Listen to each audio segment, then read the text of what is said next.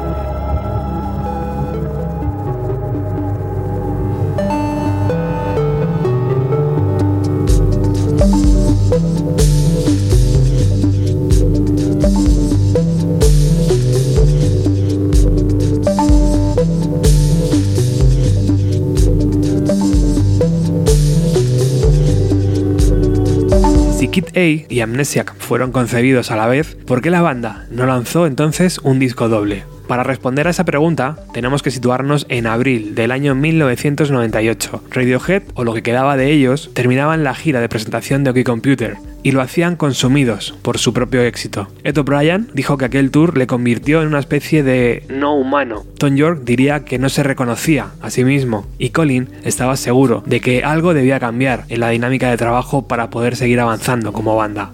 Diez meses después de aquello, entraban por primera vez en un estudio de grabación, en París, y lo hacían sin canciones acabadas, únicamente retales e ideas, muchas de ellas sacadas directamente de esa ansiedad que las nuevas tecnologías nos traían. Otras venían de la era OK Computer, aunque en su mayoría fueron descartadas para así no acomodarse. Nigel Godrich, con cada vez mayor peso dentro de Radiohead, sugirió al grupo que no utilizara sus instrumentos habituales y a cambio llenó el estudio de sintetizadores y cacharros electrónicos. Si en el pasado comenzaban a trabajar partiendo de la base de una canción que traía Tom York, ahora el cantante les intentaba guiar con cajas de ritmos y efectos que distorsionaban su propia voz una y otra vez. Todo su esquema de trabajo había cambiado y poco quedaba de ese grupo de amigos que se reunían para tocar después de clase.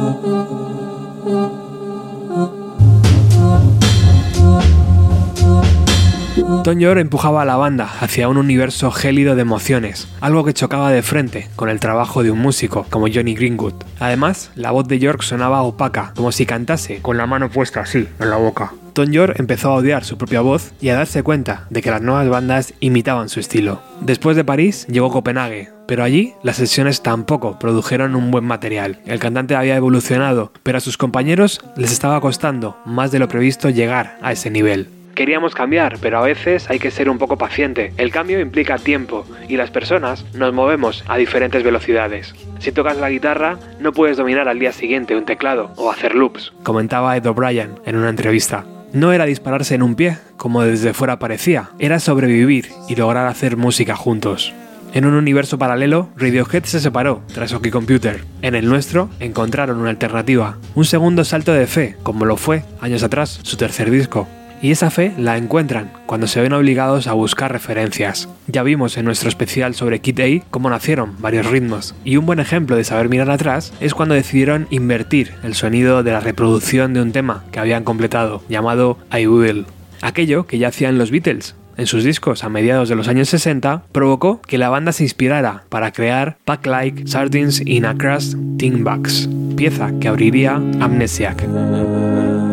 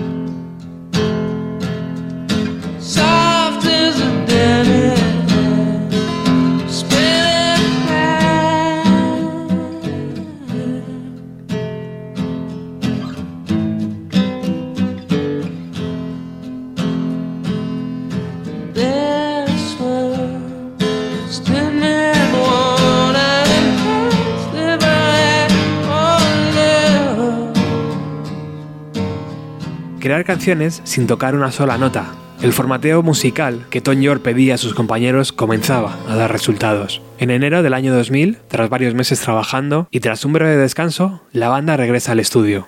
Haberse distanciado les permitió coger aire y tener una nueva perspectiva con todo ese material que habían ido generando. Todo cobraba sentido, y en todo este proceso, además, diferentes miembros de la banda habían estado alimentando su página web, escribiendo algunas notas y dando pistas del trabajo en el local de ensayo. Pero quedaba la batalla final, la gran pregunta. ¿Lanzamos un álbum doble? La idea de crear su propio White Album era muy atractiva, pero ¿estaba la humanidad preparada para hora y media de nuevas composiciones de Radiohead en el año 2000? No, no lo estábamos, porque 20 años después, Kid A y Amnesiac nos siguen sorprendiendo. 20 años después, cuando pulsas play, aquellas canciones siguen pareciendo que vienen del futuro, y por eso, 20 años después, seguimos hablando de ellas. La banda volvió a pelearse internamente por saber qué canciones y en qué orden debían ir en el disco. Viéndolo ahora, con la perspectiva del tiempo, parece claro que en Kit hay una idea bastante nítida de lo que la banda quería ser en ese momento. Canciones muy concretas, de principio a fin, dotando al disco de ese punto frío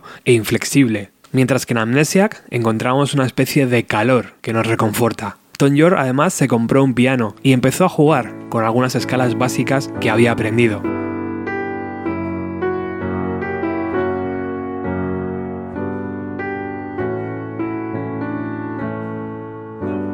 Dos canciones surgieron de esa nueva práctica, Everything in its Right Place y Egyptian Song, que con el tiempo acabaría mutando a Pyramid Song.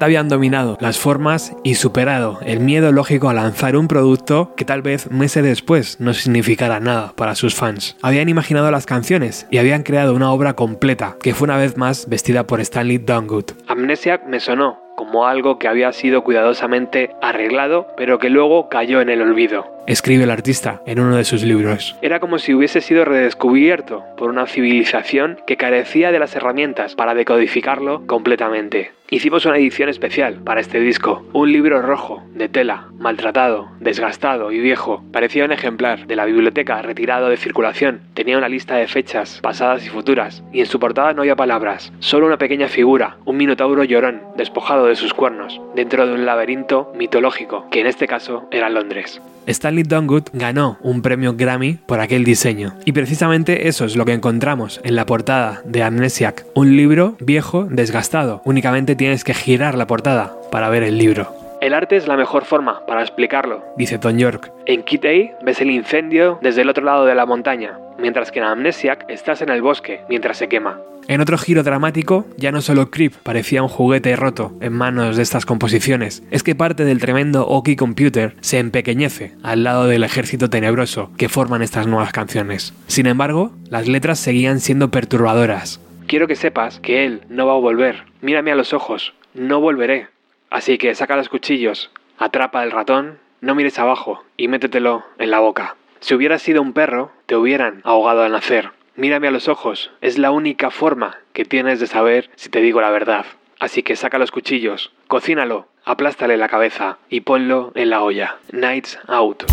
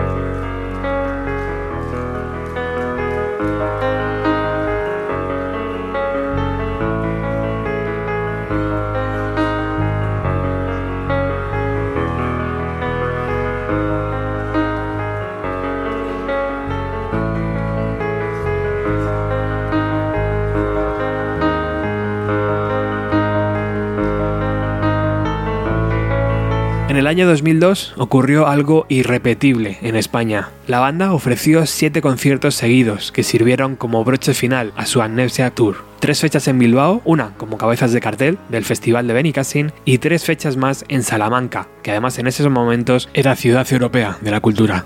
¿Imagináis que ahora ocurriera ya no siete, sino dos conciertos de Radiohead en España? Parece una quimera, ¿no? Tuve la suerte de asistir a uno de sus conciertos en Salamanca y bueno, recuerdo todo aquel día bastante intenso porque fuimos un grupo grande de amigos y porque además la banda estaba de turismo por la ciudad. Cada uno por su lado, eso sí, pero era muy divertido encontrarte con ellos. Pero si hay algo que cierra a la perfección esta nueva era fue ese disco en directo, lanzado en el año 2001, titulado I Might Be Wrong. Ocho temas registrados en Francia, Estados Unidos y en su Oxford natal. Vamos a recuperar uno de ellos, grabado el día 7 de julio del 2001. Así sonaba, podría estar equivocado.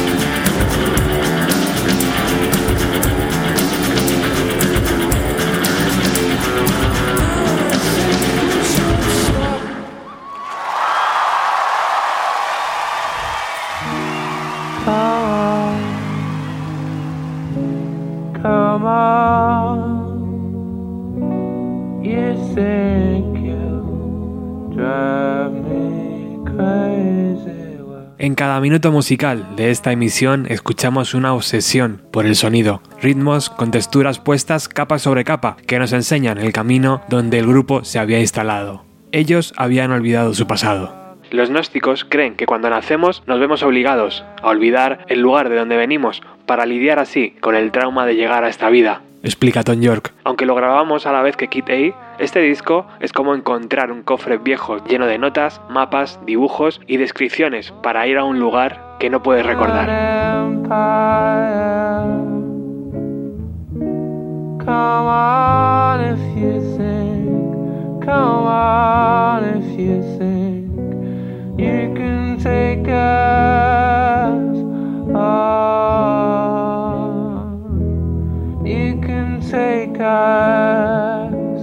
Ah.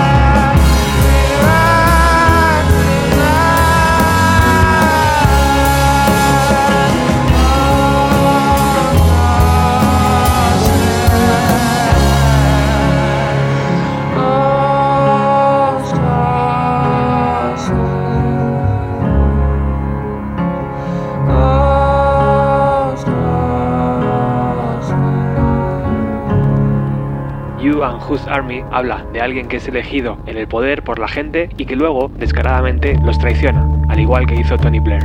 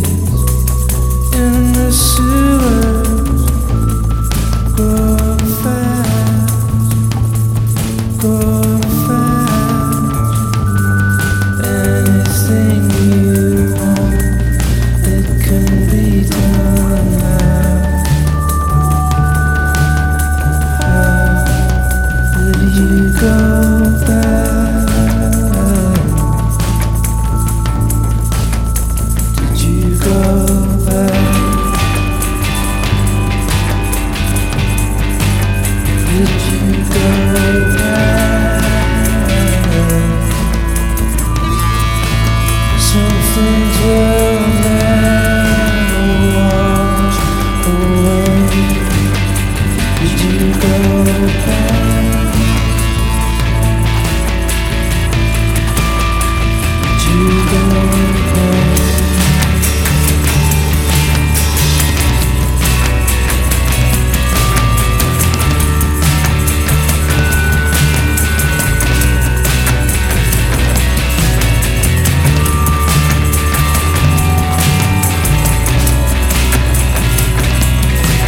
Disco está dedicado a Noah y a Jamie, Noah hijo de Tom y Jamie hija de Phil. En el 2009, Amnesiac fue reeditado, agrupando varias canciones que acompañaron a los singles Pyramid Sun y Nights Out junto con varias presentaciones en vivo. Y hace unos días aparecía en la prensa que la banda está buceando en el vasto archivo de aquellas sesiones para lanzar una reedición que esté a la altura. Yo ya me froto las manos, no sé si nos llegará otra tremenda caja como la que lanzaron en Loki Computer, pero desde luego es una gran noticia que Radiohead celebre estos 20 años de estas dos obras de arte. El tiempo lo dirá. Bueno, gracias por estar al otro lado y por compartir el programa. Este espacio se emite gracias a la colaboración de sus oyentes. No hay ninguna empresa detrás, ninguna radio detrás, únicamente ellos. Tú también puedes apoyarnos desde poco más de un euro al mes, pulsando el botón azul de iVoox. Y como no podía ser de otra forma, despido el programa con la canción que cierra este trabajo, la imponente Life in a Glass House. Chao.